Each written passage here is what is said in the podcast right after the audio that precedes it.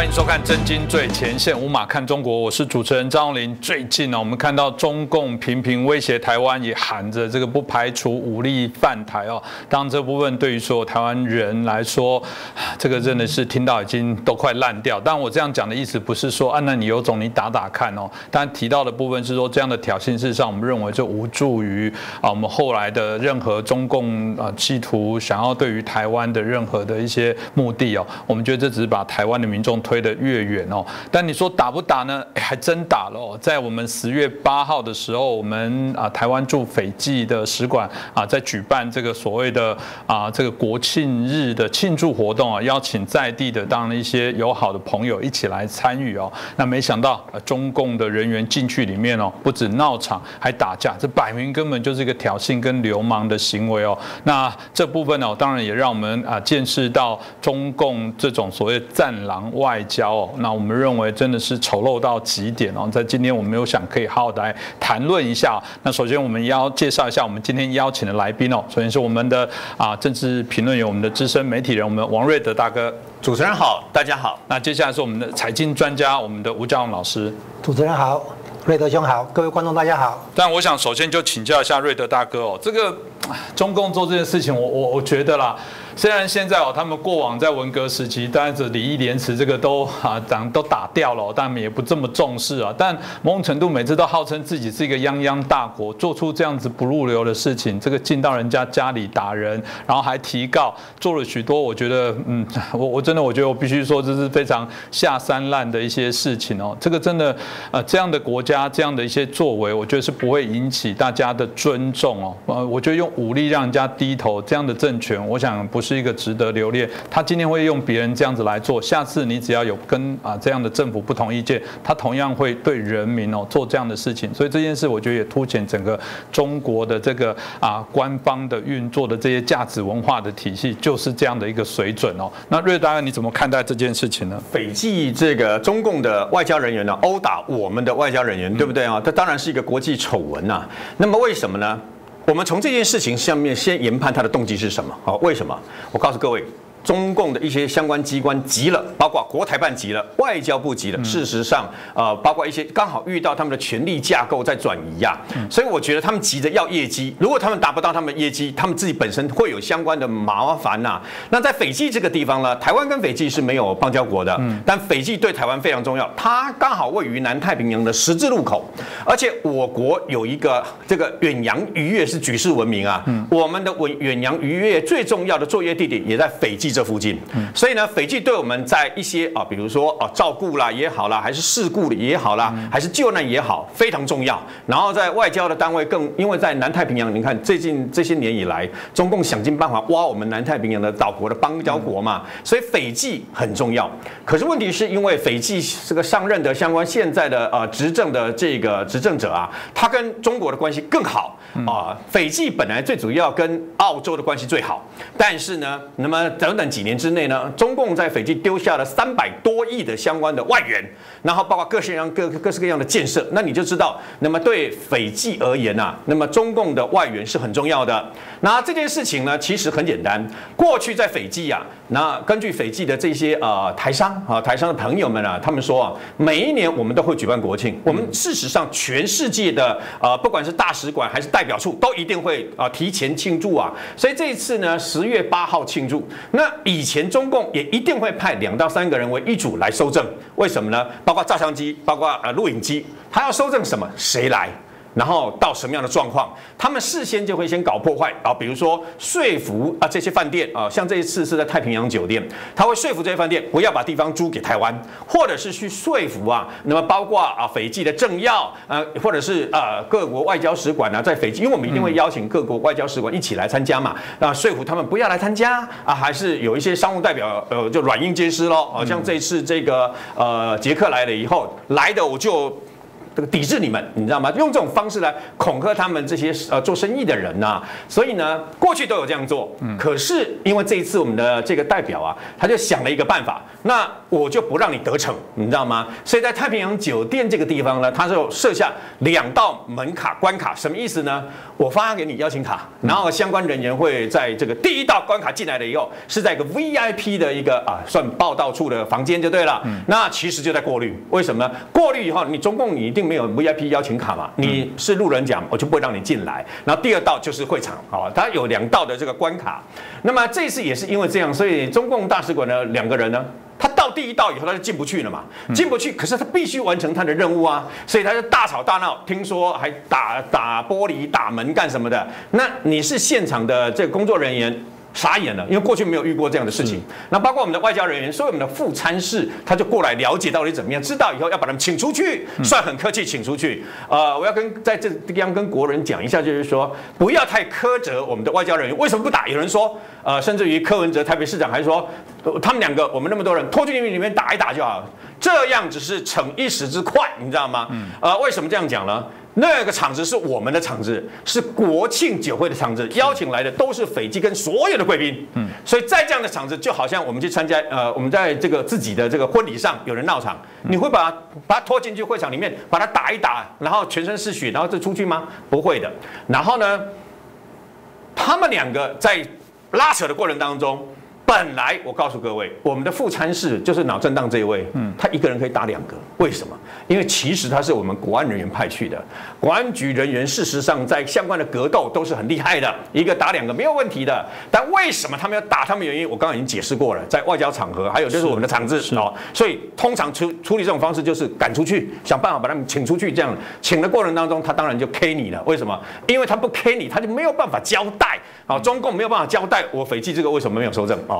那打了以后呢？当然还要赶快去报警了。来了以后，那么我们的这个呃相关的这个副参事呢，隔天觉得头晕，所以去才到医院去啊，包括验伤程序都完成了。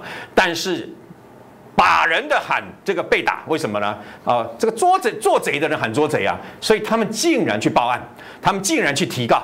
那么我相信，如果继续发展下去，他也有办法弄一张这个假的这个相关的这个验伤证明出来啊。那这样代际哈，应该是讲不是单纯的这个呃社会新闻，不是单纯的刑事案件，所以用外交处境、外交方式来处理啊。这可以解释为什么外交部没有在第一个时间公诸于世，因为公诸于世最为难的是谁？最为难是斐济啊，因为他要怎么处理，他怎么办？所以十天后呢，因为他们的中共斐济就。摆烂啊，就想办法要让这件事情啊沉淀，最好就消失于无踪啊。那但是外媒跟斐济当地的媒体啊，他们就看不惯，嗯，所以有时候。做对的事情跟做错的事情，人家是有一个是非的公论的，所以呢，由英国的媒体率先就直接 K 出来了，有这么一件事。斐济当地的媒体的报道也有这个事情，甚至于有人建议说，把中共这两位打人列为不受欢迎人员，出逐出境。所以，待记的啪啊啪啊料就传回台湾，台湾以后不分男，我我觉得在这件事情上面看到大是大非，就是不分男女，大家群起激愤啊。好。点不点来啊？那当然，国人会讲说，那打回去啊，打回去。我刚刚已经解释为什么不打回去。他打回去很容易啊，打回去了以后，你要知道，非那个中共的那两位打人、出手打人的这个大使馆人员，他们是有刑事豁免权，也就是所谓的外交豁免权呐。除非他放弃，除非中国放弃外交豁免权，否则你拿他没有办法。然后呢，你知道吗？他为什么先去告？他却可以控告我们的这个外交人员，为什么？因为在中共的阻挠之下，我们被迫改名字，然后呢，改名字之外，我们还被迫把我们的相关的豁免权被斐济给收回去。我们的人员，外交人员在斐济是没有外交豁免权的，也就是，任何形式的案件，什么东西都没有的，他就是一般的老百姓。所以呢，反而如果你正式正到进入司法程序了以后，他先告你，二人先告状。你可能还被吃上官司啊！是你吃上官司以后，你可能被驱逐出境啊！那我现在讲的是这个等于说可能的司法方式，但是这件事情群情激愤了以后，我觉得外交部做的反应是对的啊！外交部的次长第一天反应比较站在外交那种比较软的那个地方，第二天外交部长跟这个啊，包括行政院长苏贞昌，也包括总统蔡英文做的方式是对的，他的官司结果不重要，但是我们的诉求跟事实的真相一定要让全世界知道。所以，当我们强硬起来了以后呢，你们要发现，斐济就丢等于中共嘛丢等于啊？为什么呢？因为跟各位解释一下，那么斐济的警政署啊，发言人弄个来讲，啊，只有中国报案啊啊，他们说是台湾人打他们啊，然后说是中国人受伤。那第二天干脆就直接讲说，这个是外交事件，我们就不处理，我们把调查报告全部送给外交部啊。然后呢，外外交部获选情况之下呢，得到两个结果。第一个结果是中共他们悄悄的撤回告诉各位，这个很重要。虽然明明是他是坏蛋，对不对？可是中共竟然愿意撤回告诉，嗯，因为呢，在中共来讲呢，全世界外交本来说是要软硬兼施，你可以发现战狼外交只有硬没有软啊，可是他却愿意收回啊，因为我相信斐济的外交部人员一定有跟他讲，如果你继续把事情闹大的话。那全世界的媒体都关注，然后呢，紧接而来又要出庭，要打官司。你虽然有外交豁免权，可你告人呐，你告人以后，最后你请律师也一定要说明情况是怎样嘛。那到时候传人在作证干什么？对你是不利的啊。然后呢，我相信呃已经跟中共讲过，中共也发现，哎，全世界对这样的方式的呃反弹是蛮大的啊，不喜欢中共这样的一个态度啊。所以 g u d e n 第二件事情啊，就是台湾以后，中共不是在正式的声明啊，包括这个外交部啊，正式声明以后斥责我们吗？啊甚至说台湾没有外交官，为什么？台湾不是一个国家，怎么要外交官？只有一个中国的，巴拉巴拉巴拉讲一大堆哦。所以呢，讲了一大堆，又重复那些老调，就心虚了哦。所以呢，你就知道第二个是台湾有没有外交官？有啊。为什么呢？因为斐济当局证实了，以后台湾在所有斐济所举办的任何活动，都可以申请斐济的警方保护。我告诉各位，这以前是没有的。嗯。以前是无可能的代志，你也要申请，你可能家己去水波转，你知道吧？也是无可能的代志，那就是斐济当局认定台湾的身份在斐济是有它外交地位的身份啊。所以呢，这件事情当然也不是说这样被白打了就算了，而是我们保留，你知道吗？我验伤，但是我保留啊。如果你中共在蛮横不讲理的话，该怎样就怎样，我觉得是对的。态度更重要。那对那位委屈啊，被打成脑震荡的这个呃国安局的。相关人员呢？因为什么？因为事实上，包括大使馆代表处也好，都会派用秘书的名义或是参事的名义啊，那么派一些啊，包括国安局、调查局或者警政署的武官啊，他们都是受过训练的，能文能武，射击能射。然后呢，这个呃，要打的时候格斗也绝对不输了。但从这件事情你就可以看出来，中共越来越蛮横，中共越来越强势。那么他可能为达目的不择手段。所以从现在开始。通令外交部已经通令全台湾所有的驻外使馆办活动都要先预定假设最坏的状况。他们来闹场的时候，我们该怎么应变、怎么处理啊？不能再任由他这样子去顶门打吼、亲门打吼来欺负咱台湾人。是这个蛮重要的。其实如果听到瑞德刚刚说的部分，你会觉得台湾的这些啊，如果尤其是我们只是一个所谓的住在那边的办事处，没有正式外交关系的这样的一些国家的啊，台湾的工作人员，你必须要佩服，非常辛苦。像瑞德刚刚刚提到一个重点，你这种怕的呀，打回去要怕什么？哎，另外一个是外交豁免。全打一打，反正就大不了就是解职回国去再说，搞不好回去还升官嘉奖嘞。但台湾打完之后，你就是一般的呃，就像他们住在他们国家的外国人一样，你任何的犯罪还是必须需受当地的法规的这些制裁，这没有好处哦。所以我想啊，这是我们在台湾许多在国外的这些啊各国的这些驻外人员呢，我们必须非常钦佩的部分哦。那这也是啊值得让大家好好来关注一下这么恶劣。中共的一个做法，当然回到美国大选的这部分哦，最近当然十月惊奇哦，真的是非常惊奇哦，从川普染疫哦，没想到他很快的又生龙活虎，那当然有很多的各种的一些猜测哦，那同时这个呃这把火当然也延烧到拜登哦，啊从他的家族里面啊小孩这个所谓的这个啊他的电脑哦，然后这个被人家挖掘里面有许多的一些秘密，然后再再的凸显啊他们在过去国际上也。也好，或者是在对中国、中国、中共的这些啊态度也好啊，显然跟台湾所谓的买办哦这样的关系哦，这个非常的相像哦。那因此，川普甚至还是说，这个家族哦到中国去随便就狠捞了十多亿的美金哦。那到底是怎么回事？呃，焦老师你怎么看待和这一个后续的一个发发展？这个电油门事件的发展一开始是集中在老拜登的这个。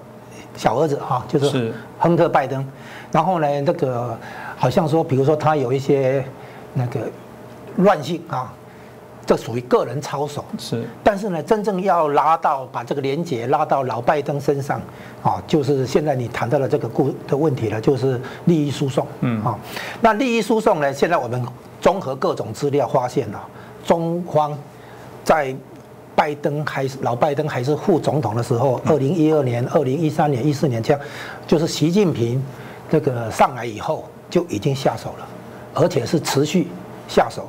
就是在让老拜登这边拿到很多的利益，好，那这个利益输送呢，这个对中方来讲啊，其实还是合算，啊，那个有有几家中方的公司哈被点名的，像那个华信能源哈，还有一个渤海华美，嗯，那这些中方的公司呢，注意啊，其实都是有解放军背景，有军方背景，那是这样，如果国营企业里面、官方企业里面哈，如果是中字辈的话。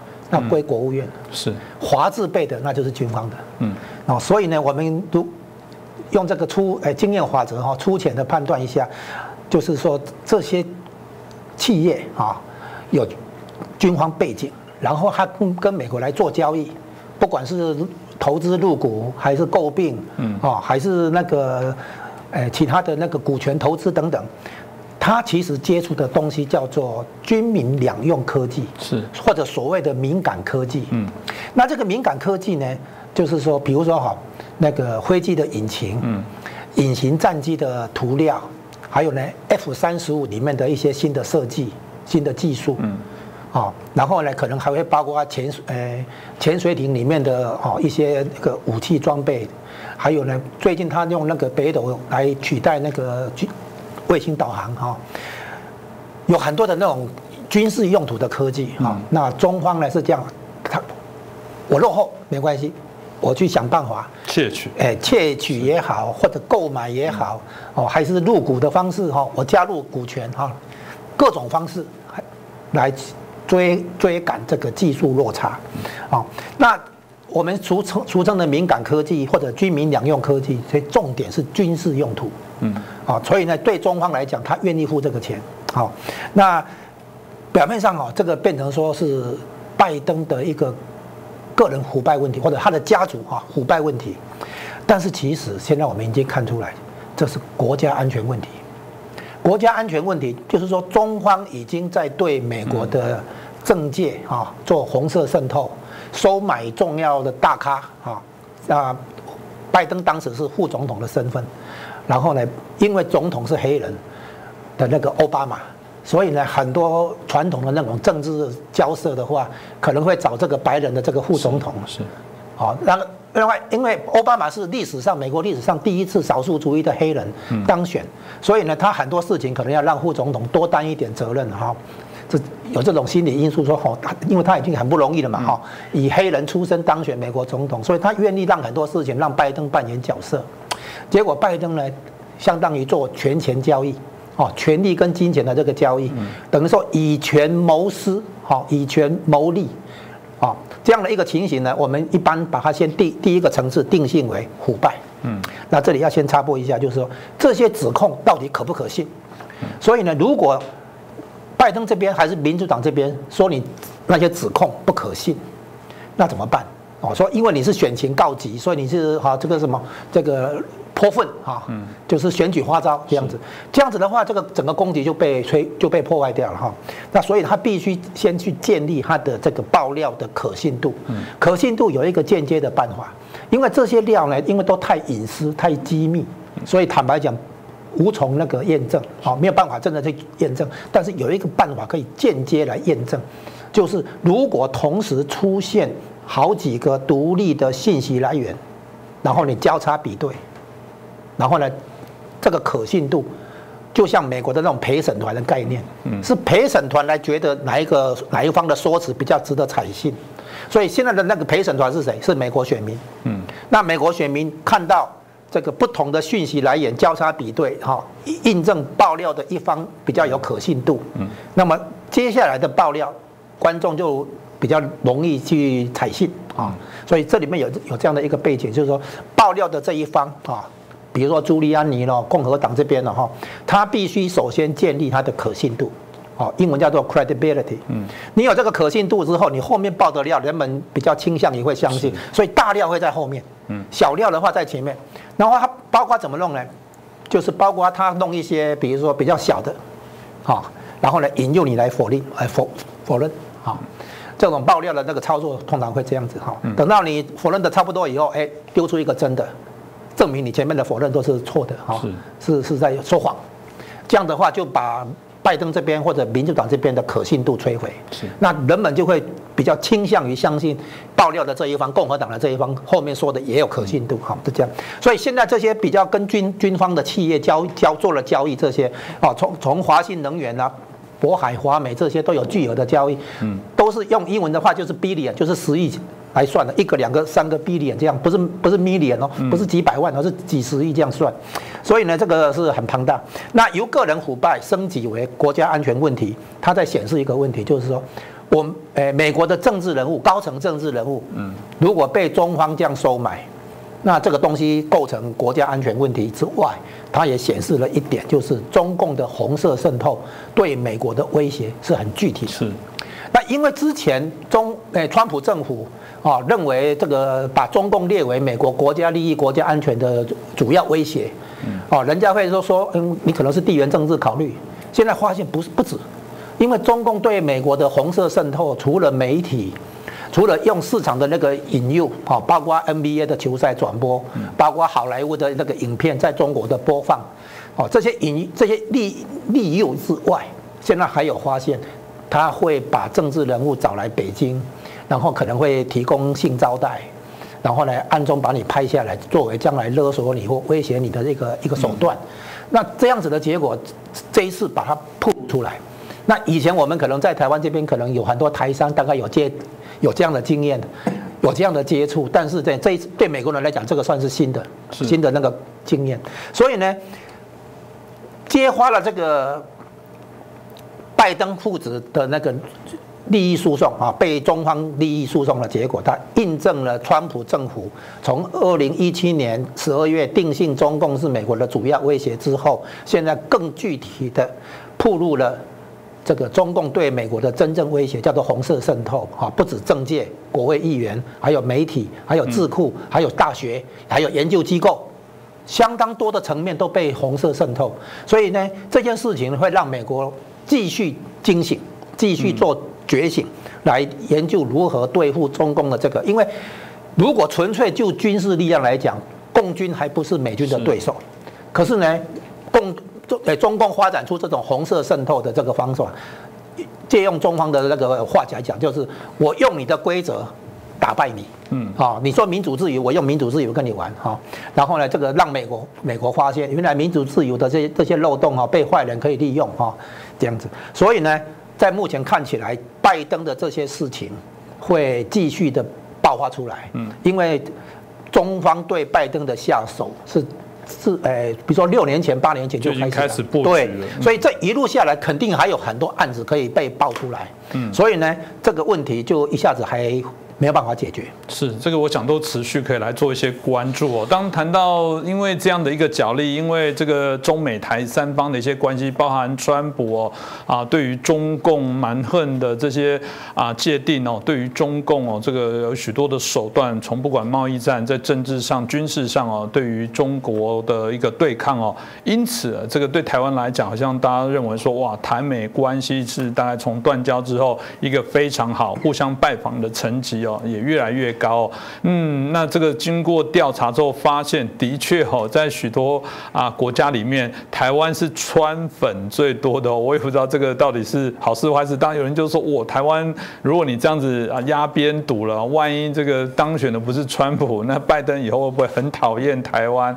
嗯，这个大家有很多的不同角度了。我们之前大家的来宾也提到说，呃，其实美国对于中国的整体，包含中共，特别是中国共产党的这些。些手段跟行为哦，长期以来慢慢透过这段期间，已经让所有的民众觉醒。那我想民主政治都这样子啦，当民众的取向方向往某个地方在惯性在走的时候，哪怕不管谁当选，我想也不敢做一个太大的一个调整。那这个当然都是值得后续来关注。只是台湾为什么这个川粉最多，到底怎么回事？瑞德拉哥你怎么看？台湾大概是全世界最特殊的，因为呢，我们的民调历次民调显示啊，那么台湾民众呢，那么支持川普的永远多于支持拜登，是我觉得是一种被欺负那的感觉。为什么呢？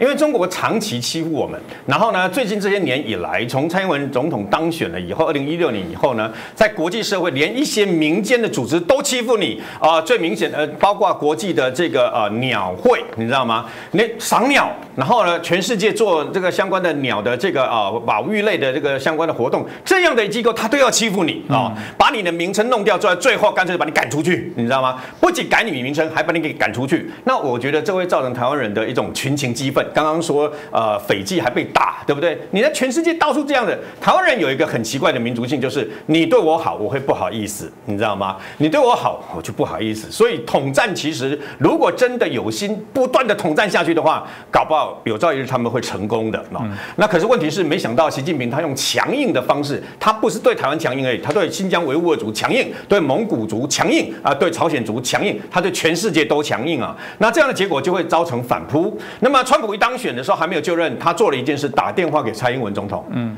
那时候把大家都吓了一大跳，连蔡英文都都吓了一大跳。为什么？因为呢，四十一年来啊，那么从台湾跟美国断交了以后，四十一年前国民党的这个蒋经国总统啊，在睡梦中被送属于呃找人把他摇醒以后，告知美国呃宣布即将跟我们断交的事情啊。那么那个时候哇，都不得了，那一大那时候几乎哀鸿遍野，有钱人很多都把台湾的房子给贱卖，然后呢赶快逃出去了。有有这个外国护照的人啊，总觉得台湾朝不保夕。然后美国根据台湾关系法，虽然有卖你一些武器，但事实上讲白了，跟中共之间还是越来越拉锯越开嘛哦。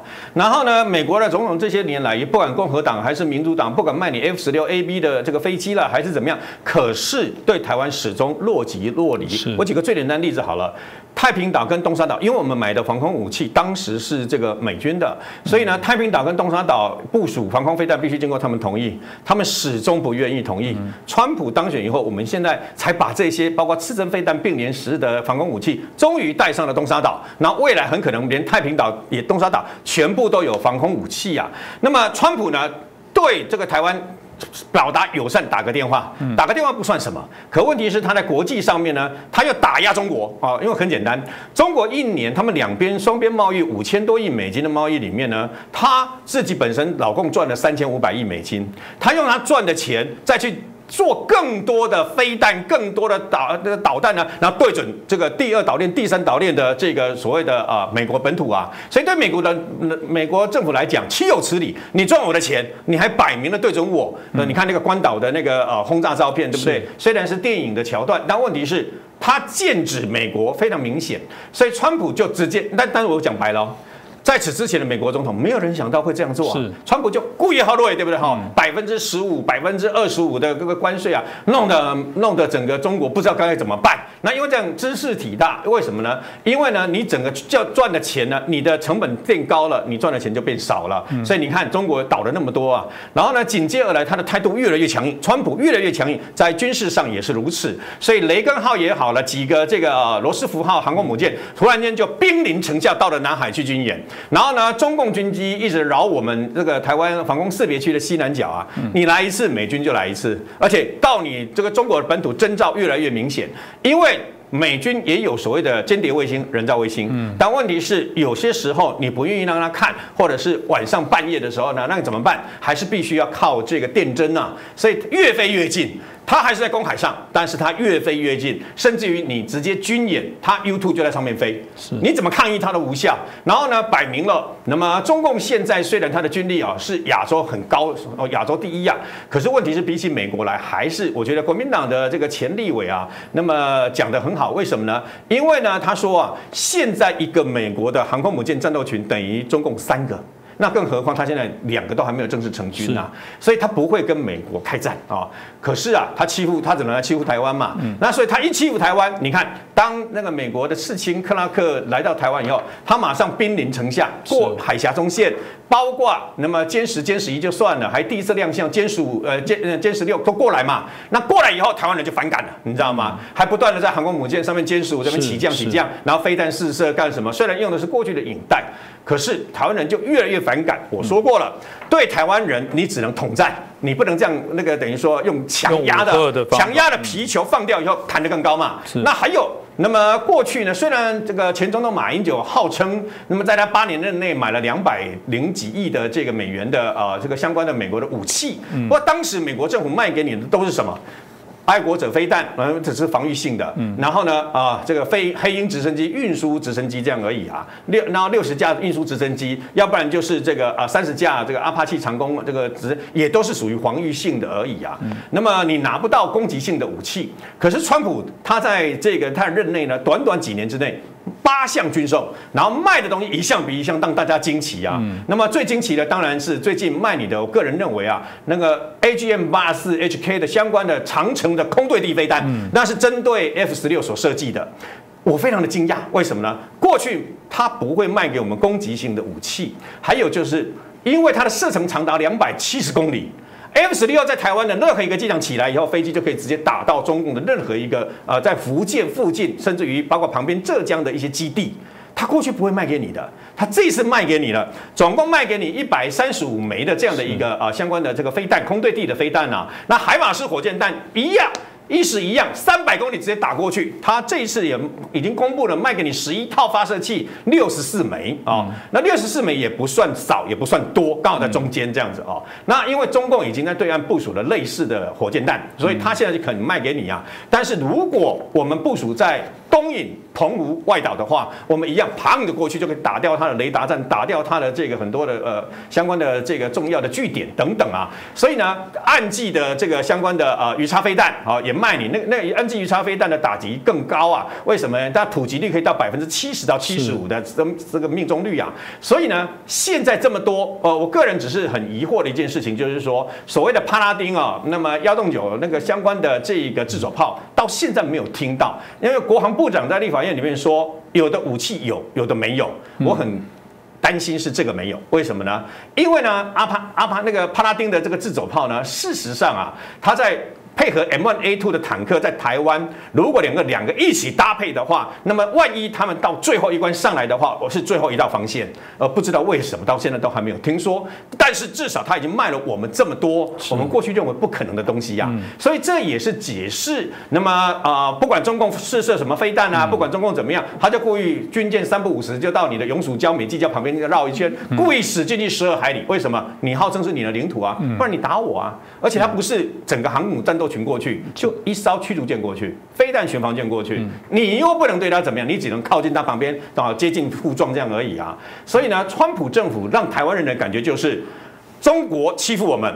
美国挺我们，所以为什么台湾有那么多人那么会去变成川粉的一个重要原因？是这个，我想也不只是川普了，因为长期来讲，啊，台湾对于美国的确都是非常认为啊，非常的友善哦，啊，对于啊这个美国，甚至曾经国内还有人说，要不要我们就成为他其中一个州好了哦，这是当然不同的说法，这长期以来啊的历史的一个脉络。不过看起来中共做越多的这些手段，台湾人的反弹越大，是让我们一开始提到，它不会有任何。的一个效果。当然，你说这个，你看都是中国欺负我们，难道台湾没有对中国意图不轨吗？最近中国就发布了非常多间谍案哦。瑞德，大家怎么看这个间谍案？他会说你们对我们台台湾也很坏呀。你看你们不断的想颠覆我们国家，还派了那么多的间谍。呃，事实上呢，从有国共以来，两边就叠对叠啊。从现在最有名的就是戴笠的军统嘛，啊，还有这个所谓的呃公国民党里面的这个中统啊。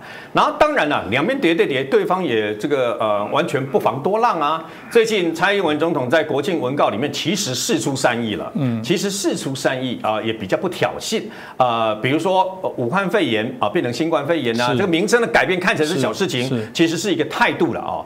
然后也愿意跟对方啊的，其实四年前就任的时候第一次就任，他的文告就已经讲了。可是很可惜的，那么央视用一个东西回应你，用什么东西呢？他用说，他就找来了四个所谓的台谍，然后再公布说啊，这几年来抓了一百一两百个这个台谍就对了。他把我个人觉得最难过的事情是什么？他把这个呃青绿的跟青蓝的啊这些人都当做台谍。那青绿的跟青蓝的他们的待遇差别在什么地方？你知道吗？在囚服，青绿的是。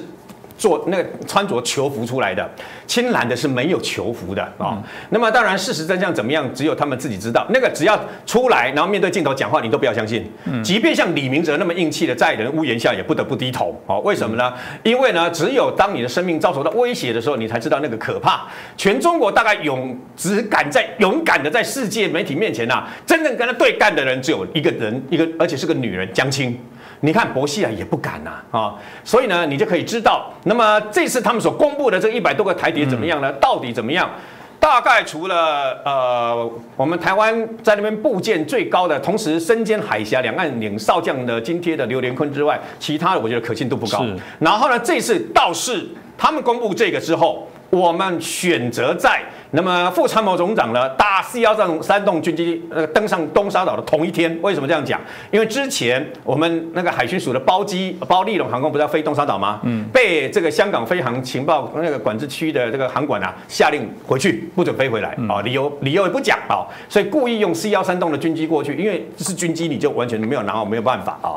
他同一天宣布抓到共那个所谓的台呃共谍啊，共谍对台谍，而且这个共谍呢，事实上的层级是军情局的。最高到退役的少将，这很高，因为他是在军情局里面，因为军情局是专门对对岸中国的情报关系呀，所以呢，两个上校。一个这个呃退役的这个呃少将，这个层级是非常高的。嗯，那我相信呢，那么在谍报战里面呢，尤其他们现在所面临的我们所谓的国安无法里面呢，是七年以上到无期徒刑。我现在再也不是说像郑小江最高最高对岸的这个的郑小江呢，那么那么厉害的人，把我们的陆海空全部部件了，结果只能判四年。啊，现在已经不是了。嗯，可是我们必须要了解一件事，我长期观察这二十年来，那中国在我们这边所呃这个部件的相关的。共谍啊，嗯，他们所得到的报酬其实不高哎，嗯，都是几万、几十万，或者是到中国去招待这样而已。他就出卖了他的良知，甚至于出卖他的家庭跟出卖他的国家。然后呢，紧接而来领最高的也不过几百万，我们国军呃管资通相关的一个少将嘛，啊罗贤哲嘛。然后呢，这是很奇怪的一个现象，为什么为了这区区有些人是为了赌博，有些人是为了缺钱，有些人是信用卡刷爆，但是事实上他们所获得的钱都不多。可是你要知道哦，过去也曾经把我们啊在这这军警局退休或者调查局退休也好了，把一些情报。那么源源不断给他们，我们也曾经有关于我们现在台湾最厉害的强项飞弹。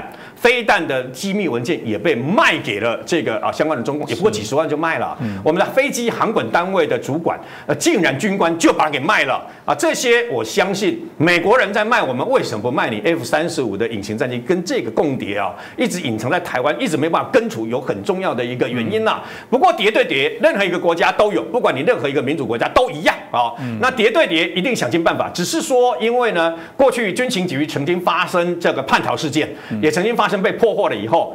一夕之间，我们在港澳地区的工作小组全部被吃掉，就一个都不见，全部都被抓走，也没中共也没有公布。这些年以来，他也故意不公布抓走这些人到底下场怎么样。我们甚至于在广西的一个工作站，我们去吸收的一个中共自己本身的中国人哦，他还派到台湾来训练，结果就在那一次的过程当中，中共出动大批的国安人员去逮捕的时候，警匪枪战他就是这样殉职了，然后被抓了十几个人了，总共一次损失了几十个人。所以叠对叠，双方都不会这个等于说放弃这个相关啊掠夺对方情报的一个机会啦。嗯，所以我们的国安无法那么把判刑更重，那一旦。一旦你出过汗了以后呢，必须把你的退休金、你的退职金全部连本带利全部抓回来，你还判处重刑啊！这在全世界各国一样，叛国是不能原谅的大罪。嗯，是值得我们好好来继续关心后续的一些发展了。当然，刚刚这个我们江老师提到电油门后续的部分，我想，嗯，大家也在想说，应该都还有更大的一些爆料会持续来做一些发生哦。那当然，透过朱利安尼的部分，现在这边又会有一些道德的问题，也就是。你取得的来源不对，这可以吗？所以我们看到有些美国的媒体有，包含 Twitter 啊、Facebook 啊，就觉得嗯不行，要把这不准你在整个他们的社群上面来传递这讯息，因此也让美国有些国会议员非常生气，要办听证会把这些人传唤。到底你是什么原因跟理由？这到底属不属于应该要去规范的假讯息啊？如果要这样来讲，哇，那网络上有多少讯息要去截断哦？那当然，这个后续啊都不断的在做这些角力哦。这个姜老师，你只能看待后续？真的还会有在更惊人？因为你老师也知道，那爆料的东西有时候他真的是还没有出绝招哦。这真的后续还会有十月惊奇更大的绝招吗？哎，十月惊奇还没演完嘛哈，所以我们现在是在看你可能一场大戏。是。那中共最近这个抓台湾间谍呢？跟美国是有关系的哈，就是连接起来的，是就是抓台湾的间谍，其实是用来做人质交换。嗯，因为间谍呢，平常我不抓，为什么？因为我要查你的上线下线哈，我要破获的是整个间谍网，不是抓你这个人。是。第二个，我就算我抓你了，啊，你也可以抓我的间谍。是。然后搞了半天这话，还不如说我让你继续工作。继续做你的事，我可以为你假情报啊啊！我可以测测试出来，说你你在我这边还部署了哪些人呢？是，所以间谍不是要抓的啊，但是抓的时候是什么时候抓？就是要做交换。嗯，所以你看美国、苏联冷战期间哦，他们做很多间谍交换哈。那中共现在抓台湾间谍，就类似于他抓加拿大人为了那个孟晚舟了哈。他在预告接下来中共要抓美国人当人质，然后呢，美国人也预。也有预感哈，中共要开始抓美国人，那这样子的话呢，相当于在对对美国做恐吓，或或者对川普政府做恐吓了哈。那这个联系到美国大选这边的那个电邮门是这样，他现在说要呃大选前十天哈才公布更大的惊喜嘛哈。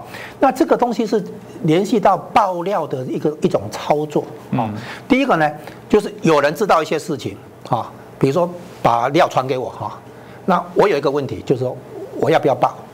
我如果不报的话，对方会担心我是不是拿这个料哈去跟那个事主哈，就是要攻击的那个人，我我会会出卖这个爆料的人，哦，比如说他爆料我，哦，比如说有人爆料那个瑞德兄，对不对哈？嗯。那我说不定就不不抛出来，我拿来跟瑞德兄说，哎，你看有人啊在在讲你这样子，你查查看哪边是那个泄露的地方，对不对？所以。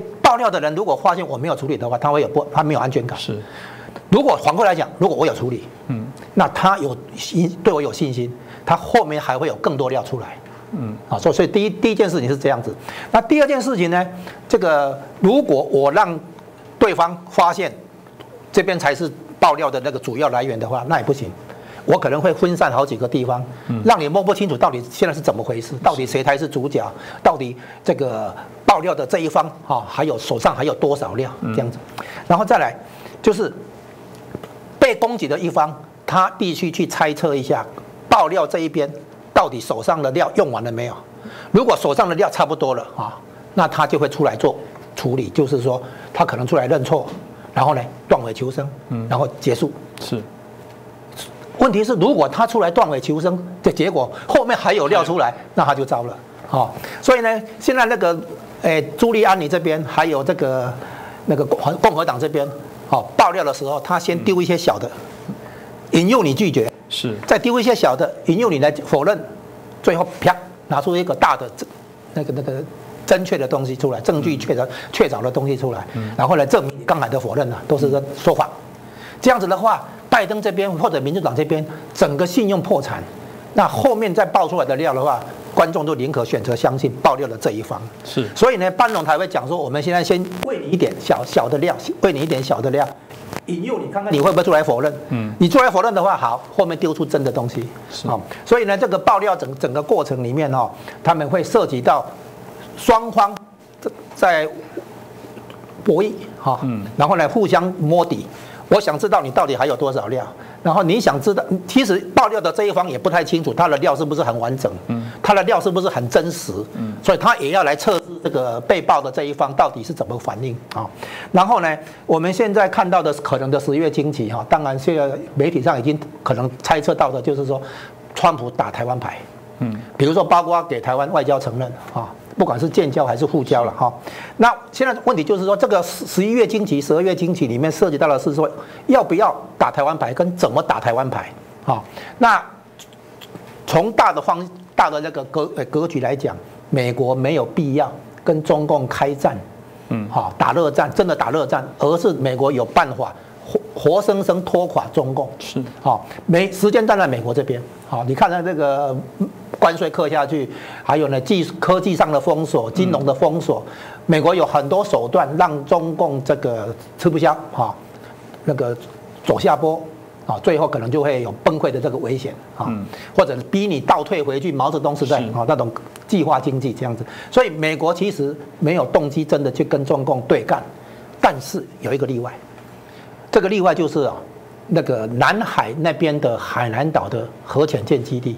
我们之前在这个节目有提过，那这个核潜舰基地哈，因为南海是深水区，核潜舰开进南深水区以后就侦测不到，然后它甚至可以穿过巴巴士海峡到西太平洋，甚至到夏威夷哈，然后从那个地方对美国发射长城洲际弹道飞弹的话，然后这个飞弹上面装小型核弹头或者战术核弹头的话，那么就可以对美国进行核攻击。是，那这个东西我们把它称为核报复能力，就是至少我核威慑。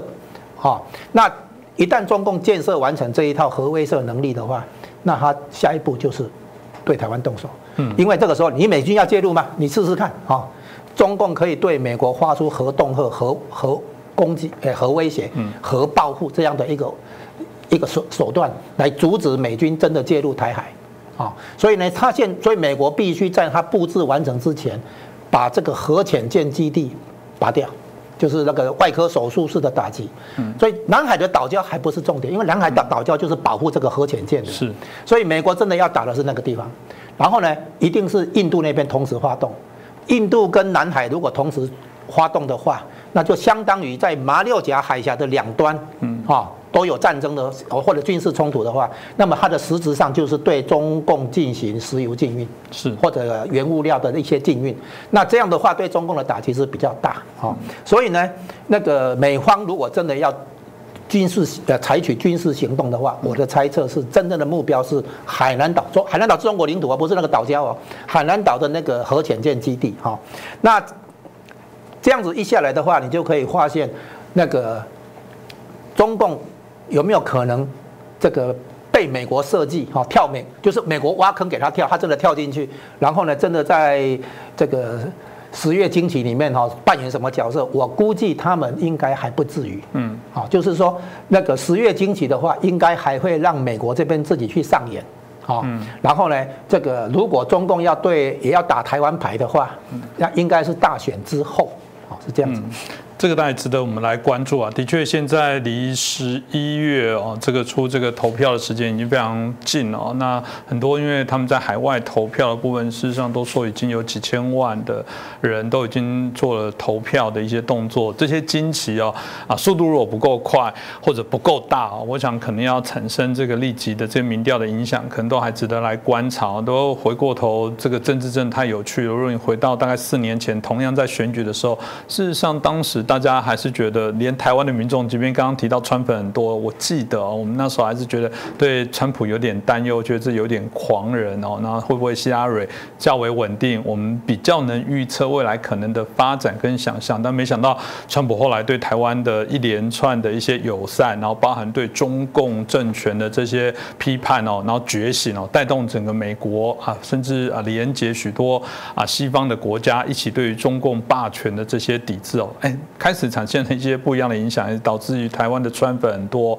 那我记得当时在选举的部分，希拉蕊也是一样，是完全的领先，但没想到最终的部分是啊，川普当选哦。那有人比较了，说同样以这个将近四年前的那个时间来看，虽然现在川普还是落后，但是他当时的落，现在的落后又比当时四年前他的落后差距再小一点。所以到底有什么变化？我想值得我们后续好好来关注。今天再次感谢我们两位来。宾，谢谢我们瑞德大哥，也谢谢我们嘉龙老师哦，再次感谢，也感谢大家的收看，欢迎大家如果觉得我们这节目所讨论的内容非常有趣，也欢迎转传给你的朋友，帮我们订阅、按赞、追踪哦，让我们的节目有更多的人了解啊，我们也希望做出更好的品质的内容，特别是我觉得我很喜欢哦，看我们啊所有观众底下的留言，给我们的一些老师的一些建言，或者自己加入一些评论哦，我觉得你们都非常棒哦，基本上真的是我们线上键盘的啊最优秀的评论员哦，虽然偶尔有一些